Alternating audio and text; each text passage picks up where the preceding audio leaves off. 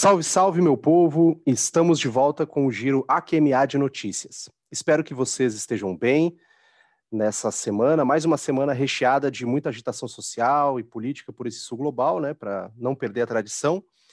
E já quero começar né, nosso podcast, começar agradecendo a todo mundo que está nos acompanhando, que vem nos ouvindo.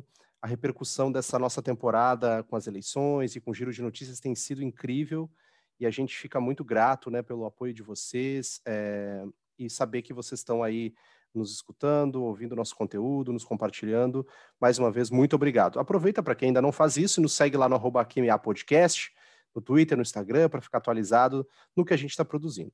Hoje o nosso estúdio virtual está com o quórum reduzido, né, estamos só, estamos em dupla hoje, mas estou muito bem acompanhado aqui da minha amiga Marília Close. Como que está, amiga? Nessa semana antecedendo as eleições municipais. Conta mais aí, Marília. Bom dia, boa tarde, boa noite, pessoal. Uh, olá, Pedro. Já com saudade das minhas queridas amigas Giovana e Bruna, mas vamos que vamos. Eleição Bom. muito. Eleição, não, desculpa. Semana muito importante para o Brasil, né? Que a gente tem agora antecedendo essas eleições municipais, que tenho a impressão que vão nos dizer muita coisa. Então, estou muito na expectativa, uh, relativamente esperançosa, não dá para dizer esperançosa, porque só maluco disso que está esperançoso nesse dia de hoje. Mas vamos que vamos. Muita coisa para conversar hoje. Verdade. Já aproveito para avisar que a gente vai ter um AQMA eleições sobre as eleições municipais. Né? Então fica aí ligado. A gente vai dar nosso pitaco. Todo mundo está dando seus pitacos, a gente também vai trazer os nossos. Mas também a gente vai trazer opinião abalizada aqui para não ficar falando bobagem para vocês e para a gente fazer um panorama depois do que acontecer. Porque, apesar dos pesares, o Brasil vai ter resultado rápido, né? Não vai ter um bilhão de recontagens e sei lá mais o que. Bom, mas enfim, dito isso, vamos para o nosso sucão de Brasil.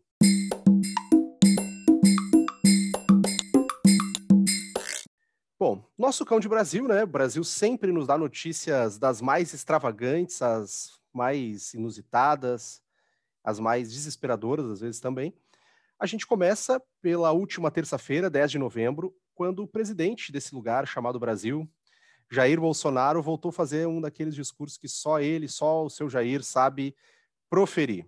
Aproveitou uma cerimônia sobre o setor de turismo para afrontar o presidente americano eleito Joe Biden, né, dizendo que o Brasil precisaria de pólvora para fazer frente à ameaça de retaliação comercial, é, fato que Biden citou durante a campanha. É, e é, é bom lembrar né, que o Biden tocou nesse assunto se referindo a questões como o desmatamento da Amazônia, caso a Amazônia continuasse sendo atacada, como vem sendo.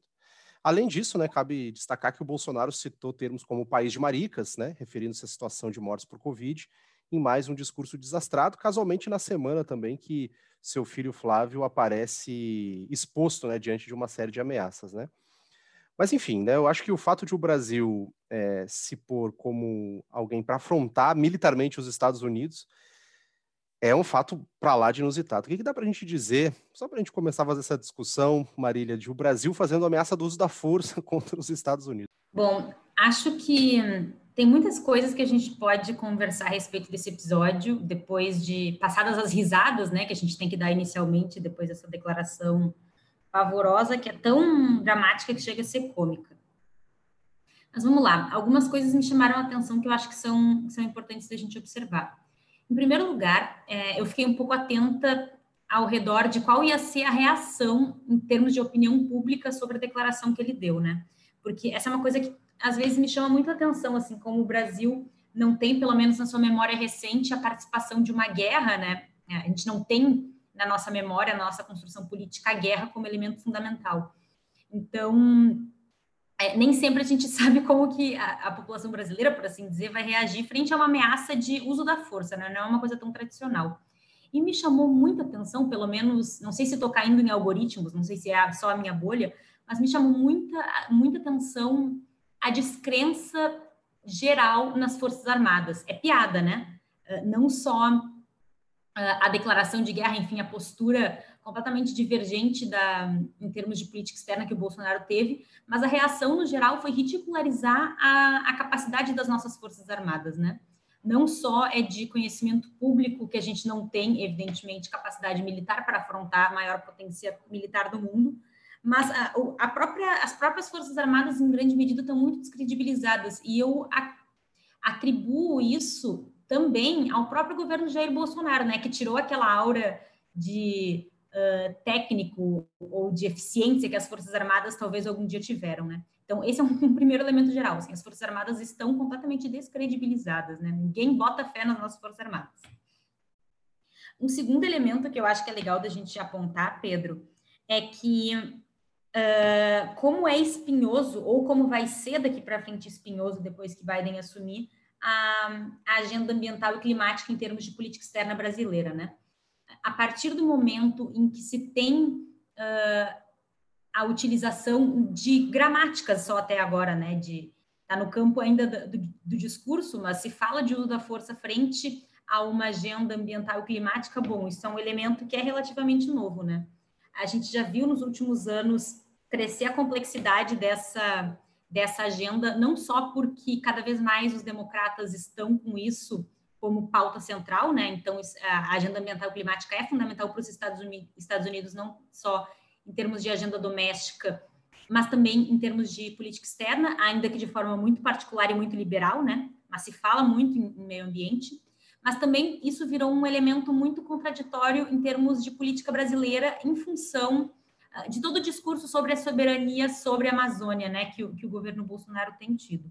Então, enfim, queria pontuar que esse é um tema que vai ser muito espinhoso, porque foi muito central na corrida eleitoral dos Estados Unidos, né, que os democratas usaram isso para combater o, o, trumpismo, né, centrar muito no, no discurso sobre agenda ambiental e climática, e acho que essa vai ser uma problemática importante daqui para frente. Temos que estar de olho.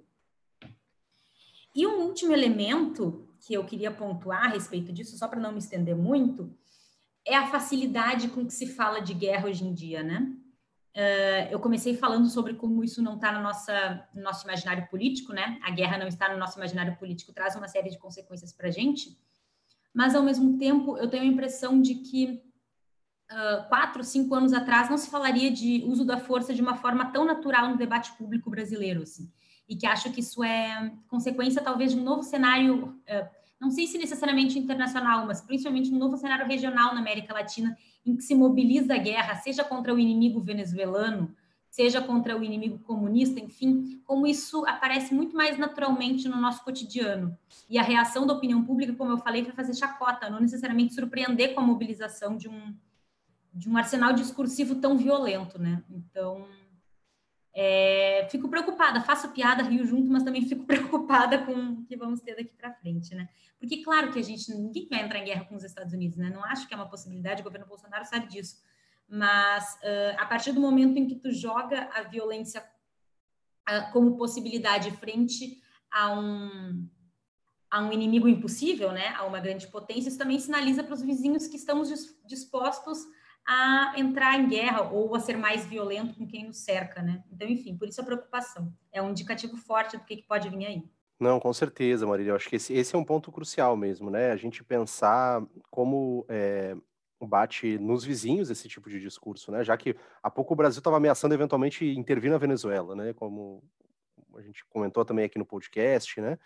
E em relação a, a esse ponto das Forças Armadas, né? Ia, ia, ia comentar que é, durante o período do, do, governo Lula e mesmo Dilma, se, a, a, existia, parecia pelo menos existir um esforço das Forças Armadas de se mostrarem como um instrumento complementar à democracia, pelo menos se tentava construir um discurso de que não, as políticas de defesa são construídas junto com a academia. E como era a gente hoje olhando com distanciamento, vê que isso era muita balela, né, que era feito ali com muito oportunismo político, porque foi só ter a oportunidade rasgou-se tudo, assim, né? É, fazer, fazer uma, um comentário interno que bom que faz uh, fico feliz com algumas escolhas que eu tomei ao longo da minha vida acadêmica em relação a isso também.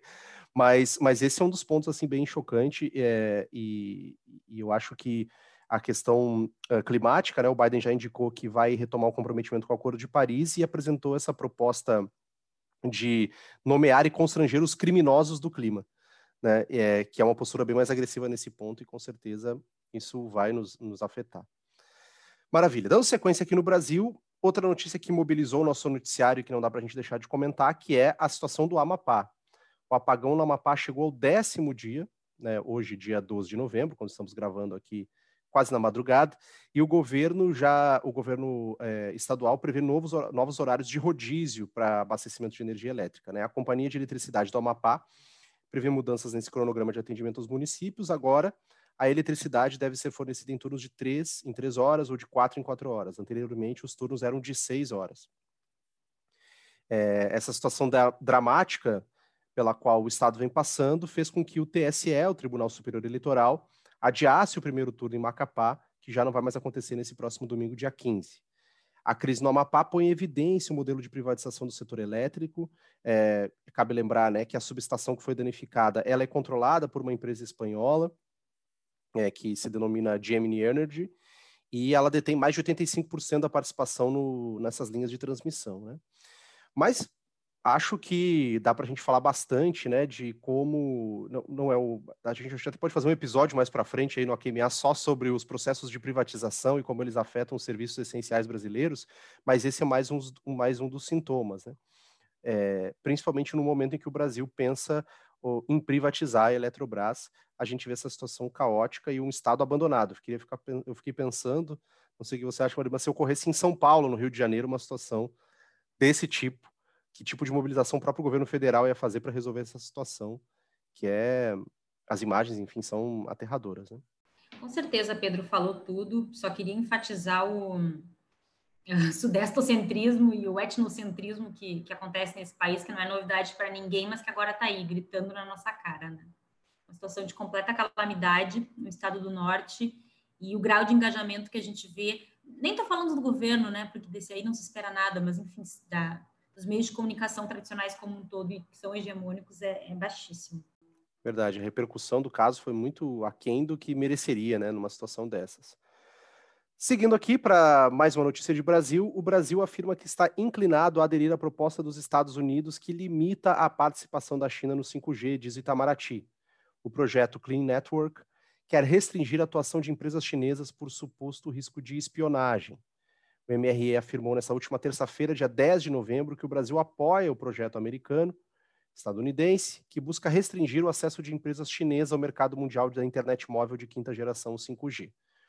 Essa iniciativa, o Clean Network, segundo o governo brasileiro, conta com a adesão dos países da Europa e da OTAN, é, e a gente sabe que tem como pano de fundo o leilão que a Anatel vai realizar em 2021 sobre a tecnologia 5G. Né? Esse leilão o Brasil empurrou com a barriga para não ter que tomar essa decisão, mas a gente sabe que boa parte das disputas geopolíticas entre Estados Unidos e China estão centradas na questão do 5G. É, até vou dar dica aqui, né? A Clean Network é um, é um, é um tema interessante para quem quiser pesquisar mais sobre o tema, se interessa sobre as discussões do saber espaço. Acho que o grande foco para a gente é se o Brasil vai continuar bancando essa pressão que ele próprio vem exercendo sobre a China, com as acusações em relação à Covid e também é, esse afastamento é, em relação ao 5G, mesmo agora com o governo Biden, né, que era um, o Brasil tinha esse espaço de, de tentar se aproximar, essa tentativa de se aproximar, perdão, do governo Trump. Vamos ver se isso se mantém agora a partir de 2021. Mas o fato é que, tal como a questão do clima, acho que o 5G também vai ser outro dos temas que vai mobilizar a nossa política externa a partir do ano que vem. Já vem mobilizando, mas acho que a partir do ano que vem isso fica mais claro. Vou, vou aproveitar para dar mais uma dica, né? Que é para quem quiser, já aproveita, chega lá no padrim.com.br, apoia lá nosso projeto. Agradecer já quem está nos apoiando, né? Que é sempre importante para projetos independentes como o nosso. E você ganha lá nossa newsletter, ganha nossos materiais que a gente produz os episódios, e você vai poder ler lá um pouco mais sobre o Clean Network e entender um pouquinho mais dessa disputa no cyberespaço. Mas nosso tempo curto aqui no AQMA de notícias, vou perguntar para Marília, mais alguma coisa de Brasil, Marília, para a gente fechar? Nada além do nervosismo. É, e já é bastante coisa, né? Já é, já é bastante coisa. Bom, vamos embora então, vamos para o giro pelo sul global. O nosso giro começa com a América Latina, onde o furacão ETA causou graves inundações e deslizamentos de terra devido às fortes chuvas na América Central após entrar em Honduras pela Nicarágua na quarta-feira, 11 de novembro, e deixar pelo menos 24 mortos e milhares de pessoas afetadas na região. Né? O furacão também afetou a Guatemala e o Panamá, onde a gente também teve mortes registradas. As imagens são devastadoras, Marília. É situação crítica. Pois é, Pedro. Eu pedi para a gente incluir uh, essa notícia no nosso girão, porque assim como a gente faz a crítica a a negligência em termos de meio de comunicação com relação ao Amapá, eu também acho que a América Central e o Caribe também é uma região muito muito pouco olhada e pouco estudada, né? E o ETA, esse furacão que está acontecendo por lá, e felizmente já começou a desacelerar, está tendo consequências muito, muito graves. Por exemplo, em Honduras, a gente tem em torno de 60 pessoas mortas, que já foram declaradas como mortas em função do furacão, mas a gente tem centenas de milhares de pessoas que já perderam tudo nos alagamentos. Na Nicarágua, a gente já tem mais de 30 mil pessoas deslocadas em função principalmente de não terem eletricidade em suas casas, né? De todas as consequências em termos de segurança física e de segurança sanitária que isso significa, sobretudo no meio de uma pandemia, né? Porque isso tudo ainda acontece no meio de uma crise sanitária mais ampla. E na Guatemala a gente já tem mais de 50 desaparecidos também. E a previsão é que as perdas econômicas sejam muito grandes, talvez comparáveis ao furacão que aconteceu por lá em 98, que é um marco em termos de, de devastação e destruição econômica e em termos de, de destruição de vidas, né? Então, enfim, é só para a gente estar tá atento ao que está acontecendo por lá. A situação é realmente muito, muito dramática, por já se inserir em outras crises que já estão acontecendo, principalmente com a crise sanitária, né? Como eu falei, então, inserida nessas, nessas outras crises, né, como eu falei, que já estão acontecendo, mas também porque isso traz o tema que é muito presente ali na América Central, que são os deslocados em função do clima, né, os deslocados climáticos, os refugiados climáticos, que, enfim, é uma realidade ali, uh, ali no mundo, né, mas que em momentos como esses se acentua. Verdade. E você falou isso da negligência. É, eu também, quando estava quando a gente estava pesquisando por roteiro e fui, fui ler um pouco sobre a situação, era foi muito difícil. Primeiro era tudo como poderia chegar na Flórida. Aí depois que tu passa aquela camada de muitas páginas comentando só sobre isso, aí que você chega numa notícia de que, ok, atingiu alguns países da América Central.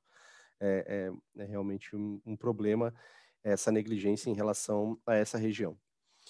Bom, seguindo aqui, vamos para a América do Sul, vamos para Bolívia, onde milhares de pessoas aplaudiram nessa quarta-feira, 11 de novembro, o ex-presidente boliviano Evo Morales, em Timoré, três dias depois de o líder indígena voltar à Bolívia e atravessar o país com uma caravana que passou pelas cidades mais importantes de sua vida. É, esse retorno do Evo tem imagens muito simbólicas para esse novo recomeço político da Bolívia, né? Apesar de toda a situação, a gente até nem comentou aqui, mas tivemos tentado com dinamite e tudo mais. É, mas acho que essa é uma imagem simbólica desse novo processo político boliviano, né, Marília? É, eu talvez seja até um pouco suspeita para falar, porque eu fico muito emocionada quando eu leio e vejo algumas imagens do que foi uh, tanto o retorno da Bolívia à democracia depois do golpe de 2019, quanto o próprio retorno de Evo Morales, né?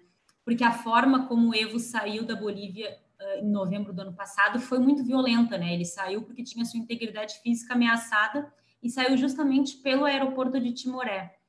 E o, a cidade de Timoré fica em Cochabamba, né? Cochabamba é onde fica a principal base social do movimento socialismo do partido do Evo Morales, principalmente onde estão ali as, os sindicatos dos cocaleiros, né, dos produtores de coca. Então, enfim, tudo isso é muito simbólico, porque Evo entrou pela fronteira com a Argentina, em, em Villaron e fronteira com La Quiaca, uh, caminhando ao lado de Alberto Fernandes, né? Então, para todos aqueles que são, talvez, entusiastas da, da promoção de laços entre os países sul-americanos, essa foi uma imagem muito forte, né? Uh, o reconhecimento de que existe uma solidariedade internacional, uma política ativa de cooperação de um país que acolheu como asilado político um, uma figura como Evo Morales, né, com toda a sua história, com toda a sua trajetória, e que esse asilo político foi concedido até o último momento em que foi necessário, né, porque o presidente de um país atravessou a fronteira com outro, e isso é muito bonito, isso é muito importante, principalmente em momentos tão de tanta fragmentação em termos de multilateralismo aqui na América do Sul, né? Foi um gesto ativo muito importante. Evo depois foi, como o Pedro já disse, pelas cidades mais importantes de sua vida e terminou justamente em Timoré, né? De onde ele saiu devolvendo um gesto junto com seu ah, com aquele que foi seu vice-presidente, né, Álvaro Garcia Lineira, a terra que eles levaram de lá. Então, enfim, é, eu gosto muito de falar sobre a experiência política boliviana e a construção do, do movimento ao socialismo como instrumento político, porque eles são sempre dotados, entre diversas outras coisas, claro, mas eles são muito dotados de simbolismos que eu acho que são muito importantes para a política, né? Quando a gente quer pensar uma política uh, com bases mais territoriais, com bases mais capilarizadas. E esse gesto do Evo de fazer essa caravana pelo país, eu achei que foi muito importante, apesar de todas as controvérsias do que significa Evo Morales estar na Bolívia, se vai estar ou não no governo novo de Luiz Arce. Uh, independentemente de tudo, assim, foi um gesto muito bonito que ele fez, passando pela casa onde ele viveu e, e, e nasceu, passando pelos lugares mais importantes da sua construção como sindicalista, né? Não é qualquer coisa, tem que ter sensibilidade política suficiente para fazer isso de forma decente, e acho que é o caso. Mas não é novidade para nenhum ouvinte nosso que eu sou fã da, da história política da Bolívia e adoro falar sobre isso. Na província de Moquegua, acho que falei certo. Entre 2011 e 2000, ou minimamente certo. Entre 2011 e 2014. Como a gente pode interpretar esse processo de impeachment no Peru, Maria? A gente sabe que o Peru tem um histórico bem significativo de rupturas é, políticas, institucionais, e os presidentes peruanos todos né, sofrem é, acusações, enfim. Bom, Pedro, acho que são muitos elementos que a gente tem que conversar para entender o que está acontecendo por lá. E já digo que eu não sou especialista em Peru, e desde já recomendo que você siga um, um amigo meu que está fazendo uma cobertura incrível do, do que está acontecendo por lá, que é o Raul Nunes, arroba o Raul Nunes, assim como se fala mesmo. Uh, sigam ele lá no Twitter para saber um pouquinho mais do que está rolando. Mas vamos lá, gente. Tenho a impressão de que, antes de mais nada, é importante a gente falar que o que aconteceu ali é um golpe. Um golpe parlamentar, um golpe uh, do século XXI, enfim, independentemente do conceito ou da, da configuração política que a gente queira atribuir, aconteceu um golpe ali. Já acontecia uma disputa institucional bem tensionada entre o Congresso e o presidente. E o Congresso decidiu que ia derrubar o presidente. E quem assumiu depois disso? justamente o presidente do Congresso, o Manuel Merino, que é uma figura muito controversa, envolvida em uma série de escândalos de, principalmente de corrupção, mas que é uma figura que ainda não foi reconhecida como presidente, salvo engano, até agora por nenhum outro país. Inclusive, não foi reconhecido pela OEA. A OEA está tá um pouco tensa, diz que tem que acompanhar a situação com cuidado, mas ainda não houve reconhecimento de fato, e isso não é qualquer coisa. É curioso a gente notar também, Pedro, que no, no Peru não tem impeachment, né? Tem essa, essa formato institucional da vacância. E justamente o Congresso ele votou pela vacância em função dessa incapacidade moral permanente do presidente, né?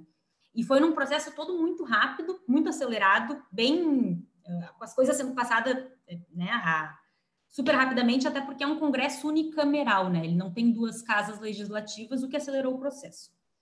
E o que, que foi doido nisso? O próprio Viscarra aceitou a decisão do Congresso. Ele não concordou, ele disse que não concordou, mas ah, eu tenho a impressão de que a situação por lá é tão tensa que ele aceitou, não fez outros movimentos legislativos, não, desculpa, outros movimentos, tipo pedir recurso que ele poderia ter feito, porque, enfim, ah, talvez a situação esteja tão tensionada que não valeria a pena.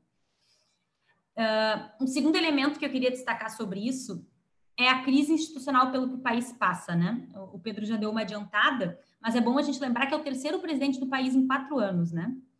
Uh, o próprio Vizcarra era vice do, do né, do PPK, que renunciou depois que ele deu um indulto ao Fujimori e por diversos outros escândalos de corrupção ligados à Lava Jato deles, né, que é muito ao redor de casos da Odebrecht.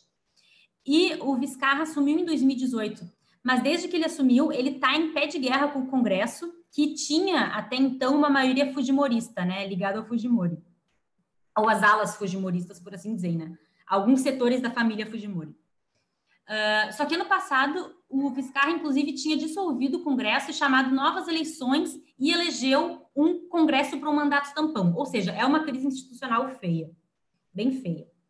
Uh, e outro elemento que eu acho que é importante é para a gente entender essa crise institucional é que um ponto fundamental de tudo isso é a centralidade da agenda anticorrupção. Isso desorganizou ou reorganizou a vida política do país de uma forma muito intensa, né? Uh, a, e aqui eu vou citar, inclusive, o próprio Raul, que fez esse comentário, vou abrir aspas. Congresso e presidente disputavam para ver quem se mostrava mais combativo à corrupção, no caso, né? Foi nesse, nesse contexto que se aprovou o fim da reeleição para todos os cargos e o fim da imunidade parlamentar. Então, parece que era uma vida política muito ligada ao combate à corrupção e todas as consequências ligadas ao lawfare uh, que isso tem, né? A gente é brasileiro, a gente sabe o que, que significa uma agenda anticorrupção, principalmente tocada por alguns setores da direita, e as consequências são muito devastadoras, né? Mas vamos lá, o que, que vai acontecer daqui para frente? Desde que tudo isso aconteceu, uh, desde que Manuel Merino assumiu, já tem se visto protestos na rua uh, contra o golpe, né? De início eles demoraram talvez um pouco para começar, eu até fiquei um pouco na expectativa, pô, será que não vai ter nada? Mas enfim, as ruas já estão um pouco mais cheias, apesar da crise sanitária da Covid que está acontecendo por lá de forma bem intensa também. As eleições estão previstas para abril do ano que vem, né? Abril de 2021. A OEA já confirmou que vai mandar missão de observação para acompanhar o processo eleitoral. Mas o que eu acho curioso é que existe um setor eh, que está crescendo cada vez mais, que está com o discurso do se vayan todos, né? Que se vão todos. É, um, é um, uma consigna, talvez para usar a palavra, o termo que eles, que eles usam por lá, né? A consigna que tem organizado muita gente que foi para as ruas desde que tudo isso começou a acontecer. Uma outra coisa que já se vê também é que se pede constituinte no Peru, se pedem mudanças estruturais no sistema político de lá. Eu não sei se seriam os ares chilenos, né, chegando no Peru, e... mas a impressão que se tem é que não se resolve essa crise institucional se outras mudanças mais profundas não forem feitas por lá. Acho que é o caso da gente ficar acompanhando bem de perto, porque é bravo. O buraco parece que é mais embaixo. Fechamos aqui brevemente a América Latina, vamos dar um salto, vamos trocar de continente, né? Vamos lá para o continente asiático. Vamos falar da China, que tá volta e meia aparece aqui para gente. Acho que não teve um episódio que a gente não citou pelo menos uma vez a China. Ela sempre acaba aparecendo. E a gente começa com a notícia de que a China colocou em órbita o primeiro satélite com tecnologia 6G do mundo. Eu nem entendia 5G ainda direito e já veio tecnologia 6G. Esse tipo de conexão de internet móvel é, estima-se que é 100 vezes mais rápido do que o 5G, né? Que ou seja, um salto de qualidade absurdo para a comunicação em longas distâncias, para o espaço, isso seria central. Né? Segundo a estatal CGTN, né, empresa de comunicação, ele deve operar no rastreio e prevenção de desastres ambientais, esse satélite é, com a tecnologia.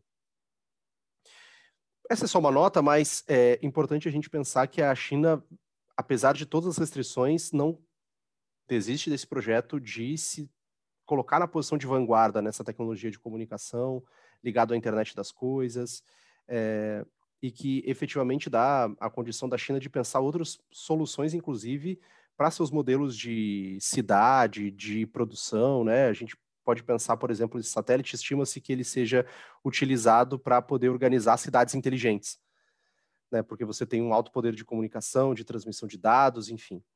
É, então, esse é mais um, um dos passos que botam a China aí efetivamente como um ator difícil da gente segurar essa competição. É claro que tem outras empresas, como a própria Samsung, que tentam entrar nesse mercado, inclusive no próprio na tecnologia 6G, mas é, a, o pioneirismo da China tem sido bem destacado nesse sentido. E apesar de a gente comentou antes ali sobre o Brasil e sobre as, as iniciativas, né, contrárias à, à expansão chinesa no campo do cyberespaço, me parece que é difícil a gente conseguir imaginar a China perdendo esse protagonismo, mas a gente fica monitorando. Mas seguindo aqui ainda na China, vamos para Hong Kong, onde uma nova lei imposta, é, uma nova lei adotada por Pequim, trouxe de novo né, a Hong Kong para os noticiários, né, botou Hong Kong de novo nas manchetes, porque o governo central, eh, segundo essa nova lei, tem o direito de desqualificar membros da oposição é, que seriam denominadas antipatrióticas e que estariam, portanto, ferindo os interesses da China. E isso foi, essa lei foi adotada e aplicada contra quatro membros do órgão legislativo de Hong Kong. É, então, essa, essa nova medida, ela proíbe qualquer pessoa do Conselho Legislativo de Hong Kong que tenha medidas como apoiar a independência do país, uh, ou se recuse a reconhecer a soberania de Pequim sobre Hong Kong, ou que busque ajuda de países ou forças estrangeiras para interferir nos assuntos da região. É, ou, ainda além disso, que comete algum ato que põe em risco a segurança nacional. É importante a gente entender, é, não vou voltar tão longe, mas não vou poder deixar de comentar que desde a Revolução Chinesa, em 49, ah, foi longe, né? Mas tudo bem. Desde a Revolução Chinesa em 49, o Partido Comunista tem como um dos seus pressupostos essa tentativa de reunificação nacional. Justamente tentando reintegrar esses territórios que foram perdidos, ou alegadamente perdidos, é, territórios que eram parte do Império Chinês, durante o processo de colonização, que é visto, e de forma me, parece correta nesse sentido, como um processo de agressão externa. Então, a perda dos territórios como uma perda de um território como Hong Kong é vista para a China como uma usurpação. Então, por isso teve toda a negociação ao longo da Guerra Fria e se criou aquele acordo com o Reino Unido que passaria, uh, que se criaria um processo de transição para a devolução de Hong Kong, digamos assim, para a China. Então, para a China, é, essas leis é, e essas leis mais é, restritas contrastam com essa visão de Hong Kong democrática, embora, embora, seja importante lembrar que Hong Kong nunca foi democrática nem sob a bandeira britânica, né? Isso é um, é um ponto importante para a gente lembrar. Mas o mais importante aqui é que a China vê isso como parte do seu território. Então, para ela, é tal como para os Estados Unidos se o Texas decidisse agora criar um processo de secessão, ou a Flórida, que seja. É, isso claramente, em geral, os, os, estados tendem a regir de forma agressiva, né? E eu não estou aqui é, minimizando é, a, a, a, força pela qual a China demonstra o seu interesse e a importância que Hong Kong tem para si. Mas é importante que a gente compreenda como é essa perspectiva sob a visão chinesa e qual o papel de Hong Kong na, na própria ideia do que é ser China e do, da ideia de espaço territorial e de soberania, embora a gente poderia entrar numa discussão gigantesca como é que a gente pensa a soberania e como é que a gente pensa a construção do Estado aqui. Mas o fato é que a gente é, vê que esse é um processo que vem se arrastando, não é um processo que iniciou agora em 2020, e que esse é mais um passo nesse sentido. A gente, a, a partir dessa, da, do estabelecimento dessa lei, a gente teve a renúncia é, de outros membros da oposição, né, que denunciaram a lei, acusaram essa lei de ser uma lei muito intervencionista por parte de Pequim. Cabe a gente ficar de olho e ver como é que esses protestos e essa situação vai é, se encaminhar. Seguindo na Ásia, pessoal, e para a gente não se estender muito, mas vamos para o Cáucaso. Vamos para a Armênia e Azerbaijão, que é o grande, a grande notícia do, talvez essa semana, assim, em termos de política internacional, né, porque a gente está falando aqui de um processo, é, efetivamente, de um conflito armado, né, a Marília até comentou antes, né, Marília, como a gente tem, é, talvez, banalizado é, os discursos violentos, né, e o uso da guerra como um, como um instrumento mesmo que de retórica, mas aqui no caso do conflito de Nagorno-Karabakh, a gente viu efetivamente os países entrando em conflito, né? Um conflito que já vinha se arrastando por, algum por alguns por algumas semanas. É, e nessa última segunda-feira, 9 de novembro, a gente teve a assinatura de um acordo para o cessar-fogo no conflito, que foi mediado pela Turquia e pela Rússia, e que estabeleceu que a Armênia, né, a Armênia, na verdade, cedeu uma posição estratégica, né, a, a cidade para os armenos uh, Xuxi e para os uh, azeres uh, Xuxa, divertido esses nomes, né, e eu posso estar falando totalmente errado, vocês vão ter que me perdoar, né? Meu azeri e meu armênio não são uma especialidade, não pude treiná-los muito bem, mas o fato é que essa era um, uma das regiões centrais desde a guerra na região, lá ainda no início dos anos 90, no pós-Guerra Fria. E agora, a Armênia, né, que tinha como uma das bandeiras nacionais o controle sobre essa região, que fica no centro de Nagorno-Karabakh, acabou tendo de ceder pois vinha sofrendo perdas significativas durante é, o conflito com o Azerbaijão. Né? Cabe lembrar que o Azerbaijão ele é apoiado pela Turquia. Né? Então ficou muito também significativo, é, ficou muito gritante, na verdade, né, o papel que a Turquia vem exercendo aqui também como um, ator cada vez com projeção regional mais é, assertiva. Né? Só para a gente contextualizar, é claro que talvez alguns de vocês já tenham visto as imagens, mas foi fato de muita comemoração por parte da população azeri essa conquista dessa região. Né? E é uma região que, é, como eu falei, já era disputada, está no centro dessa rivalidade Armênia-Azerbaijão, mas também é uma região que a gente pode pensar ela sob a perspectiva geopolítica como uma região muito, muito importante para o Cáucaso, né? não só porque ela facilitava o acesso do, da Armênia ao Irã, né? então ajudava na construção desse corredor, e o Irã era um parceiro da Armênia também, com fornecimento de armamentos e outros, outro suporte logístico. Mas quando a gente olha também para os aspectos assim, a gente poderia chamar de geopolíticos e geoeconômicos, é uma região onde a gente tem é, gás natural, então a gente tem recursos significativos que são importantes para a região, que costuma, né, é, o Cáucaso ser um, um polo de exportação é, para a Europa desse tipo de insumo mas também porque a gente tem uma mina de, tem mina de ouro gigantescas ali na região, e que se espera que agora, com o controle do Azerbaijão, já tenha um projeto imediato de exploração pelas empresas, uh, tanto azeres, mas inclusive russas, o que é paradoxal porque a Rússia apoia a Armênia. Então, a gente tem um contexto bem significativo ali para a gente olhar, porque a Armênia, apesar dessa parceria com a Rússia, vinha tentando se distanciar de uma aproximação é, à lá União Soviética. Queria construir uma imagem própria, mas isso não é, não foi possível nesse contexto. Teve que aceitar esse apoio da Rússia para mediar esse conflito, mas como a gente viu, a posição da Armênia não foi defendida, não houve uma intervenção da Rússia a favor da Armênia mais significativa.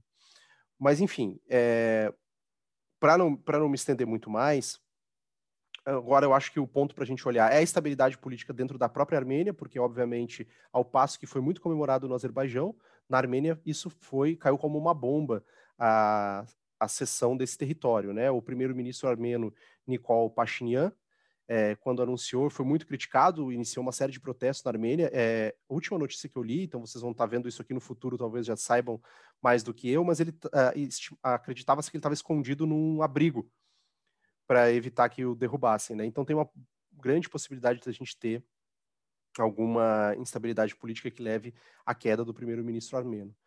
É, mas enfim, acho que como resultado a gente vê a Turquia cada vez mais mostrando seu protagonismo efetivamente como um ator regional, é, ocupando o vácuo que antes outros países, é, que alguns países deixaram, na verdade, né, o próprio Irã, que tem outros problemas para enfrentar, a própria Arábia Saudita, a Turquia me parece adotando cada vez uma postura mais é, de tentando se colocar como algo próximo de hegemona regional, por assim dizer, no Oriente Médio e Cáucaso.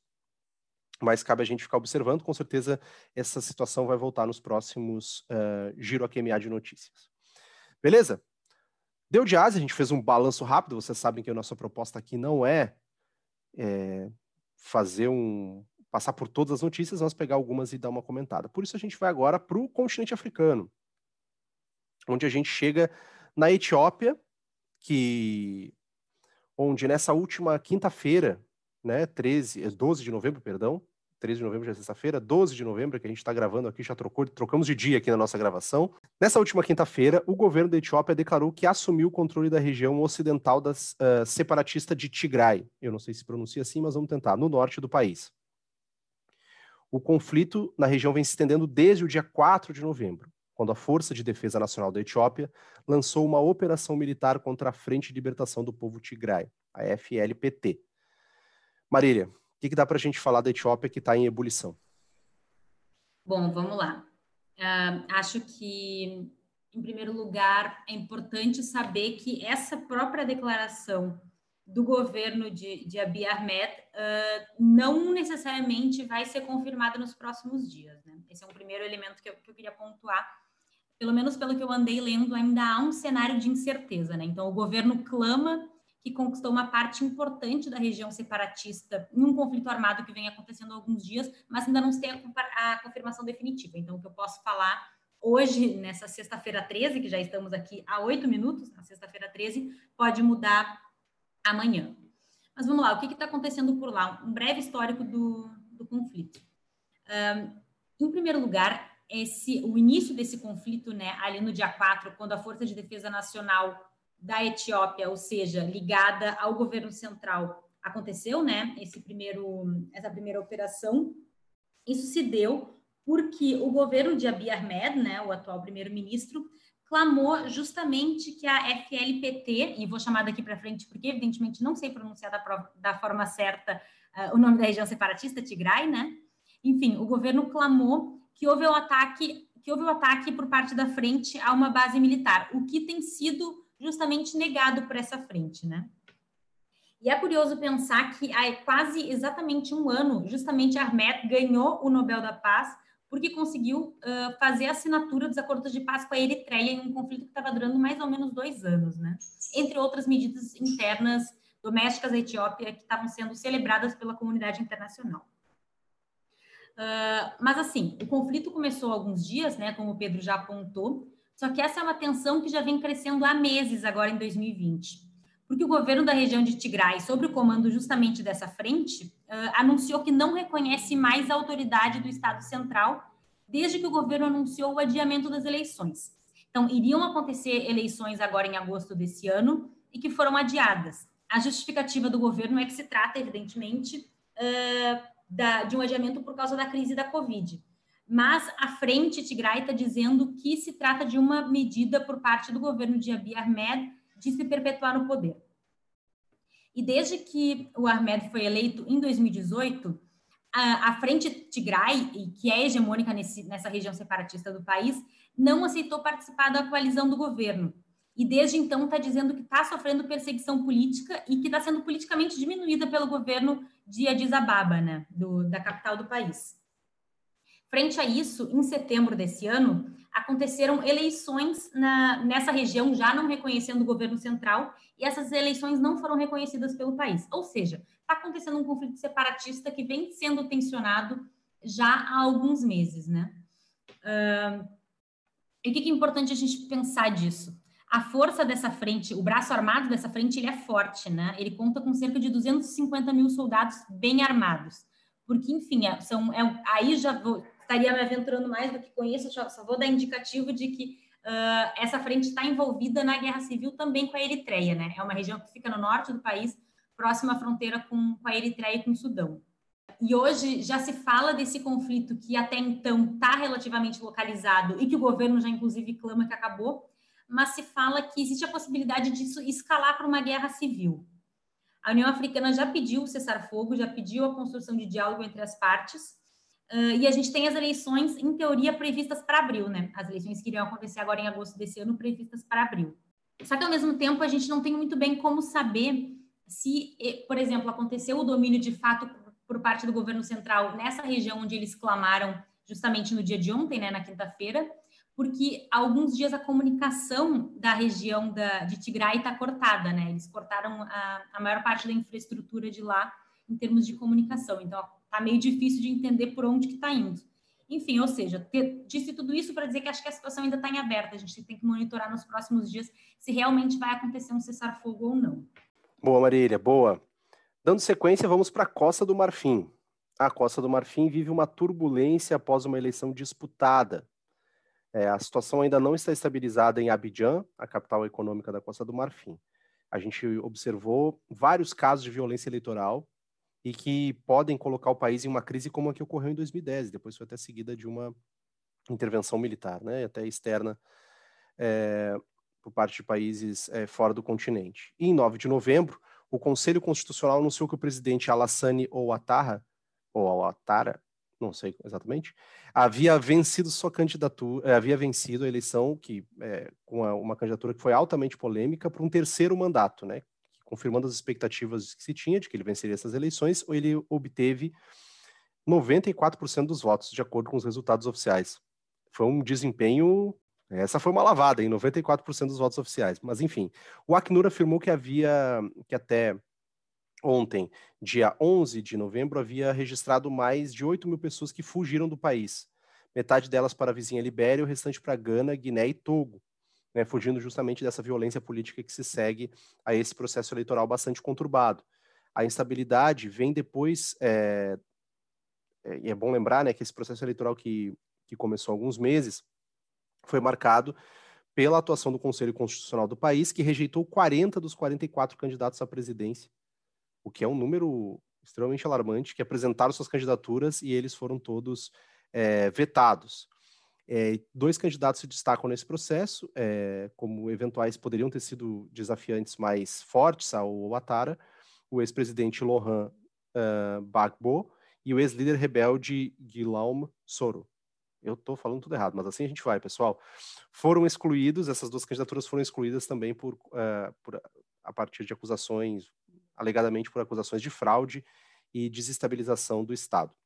Enfim, mais um lugar para a gente ficar de olho. Já a Marília trouxe o panorama da Etiópia, mas vamos ficar de olho na Costa do Marfim. A gente, quem sabe, no próximo Giro QMA vai ter que voltar aqui para ver como é que isso se desdobrou é, em relação à Costa do Marfim. Indo já, a gente já está com o nosso tempo estourado, mas, viu? E isso é só nós dois, hein, Marília? A gente se emocionou aqui falando, hein? Já estamos chegando no nosso tempo, no nosso teto. É, chegamos na Nigéria, mas brevemente, só para a gente mencionar, para quem não está acompanhando, a gente tem um processo eleitoral é, acontecendo, é, um processo de escolha, na verdade, do novo líder da OMC, que é um processo que tem sido marcado, né, foi marcado pela antecipação da saída do Roberto Azevedo, né, o brasileiro que liderava a OMC, que se retirou, alegando questões pessoais, enfim, também o, a própria, o próprio descrédito que a organização vem, vem sofrendo nesses últimos tempos, né, principalmente por parte dos Estados Unidos, e a gente vem acompanhando esse processo de definição do novo líder da OMC, que tem como é, do, duas candidatas né, principais, né, uma, uma sul-coreana e uma nigeriana. E na Nigéria, a última notícia, que é o que a gente vai trazer aqui, é o fato de que o Ministério das Relações da Nigéria afirmou que vai continuar fazendo lobby, vai continuar pressionando e apoiando a sua candidata à chefia da Organização Mundial do Comércio, apesar dessa rejeição que surgiu nos Estados Unidos nessa última quarta-feira, 11 de novembro, tá bem? Os Estados Unidos rejeitaram a ex-ministra das Finanças da Nigéria, Ngozi Okonjo-Iweala. Hoje está tá, tá, tá desafiador essa, essas pronúncias. Horas depois que é, muitos países né, que compõem a OMC alega, a, a, declararam apoio e a recomendaram para liderar o órgão que é responsável por cuidar do comércio global. Né? A própria União Europeia declarou sua inclinação a Ngozi. Vamos ver como é que isso é, vai se desdobrar, né? A gente, eu acho que uma reflexão que a gente tem que fazer agora nesse momento é uma preocupação é como o comércio internacional também é, vai se portar nesses próximos tempos, também pensando na mudança de cenário nos Estados Unidos. A gente sabe que é, o comércio internacional vem vivenciando uma crise e, e mais do que isso, as instituições internacionais né, vivenciam uma crise. Não é diferente com a OMC que é, foi vem sendo desacreditada, né? A própria guerra comercial entre China e Estados Unidos foi feita à margem da OMC, então é importante a gente olhar, até pelo simbolismo, né? Ngozi seria a primeira mulher africana, né, liderar a OMC, então isso, claro, tem um, um simbolismo muito importante. É, vamos ver como é que se isso é, vai se seguir, até porque a gente, como sabe, está vivenciando, eu vou botar aqui entre aspas, vivenciando um processo de transição política nos Estados Unidos. A gente não sabe como é que vai se dar essa transição, mas a princípio vamos vivenciá-lo. Maravilha? Alguma última coisa, Marília, para fechar o continente africano? Podemos Se não. Boa, boa. Se não temos, então, até porque nosso tempo está estourado, a gente fecha o nosso Giro QMA de notícias. Hoje de dupla aqui, Marília e eu. Obrigado a todo mundo que nos acompanha até aqui. Espero que tenha sido um conteúdo útil para vocês aí, para pelo menos se interarem de alguns pontos é, que vem mobilizando o Sul Global nesses últimos tempos. A gente pede para você continuar nos apoiando, nos seguindo. E eu vou me despedindo. Marília, tchau, uma boa noite, uma boa tarde, um bom dia. Resultado das eleições municipais de domingo, agora. Sim, de baixo. Valeu, gente, quem nos ouviu até aqui, essa dupla. Acho que devem estar sentindo tanta falta da, da Giovana e da Bruna quanto eu. E espero encontrá-los numa próxima vez, já com alguns dos nossos prefeitos e das nossas prefeitas que estamos torcendo eleitos. Né? Tenho certeza que alguns sim, outros no segundo turno a gente vai garantir. E é isso, um beijo. Bruna e Giovana se juntam a gente aí, claro, nos nossos próximos episódios. Elas estão de volta, só só, só tiraram um, um diazinho para poder dar conta do, das mil tarefas que, que a gente tem para além do AQMA. Mas, enfim, pessoal, agradeço mais uma vez vocês. Sigam lá a gente no seu agregador de podcast favorito, curtam, compartilhem o nosso conteúdo se vocês puderem, é claro. E até a próxima. Um abraço.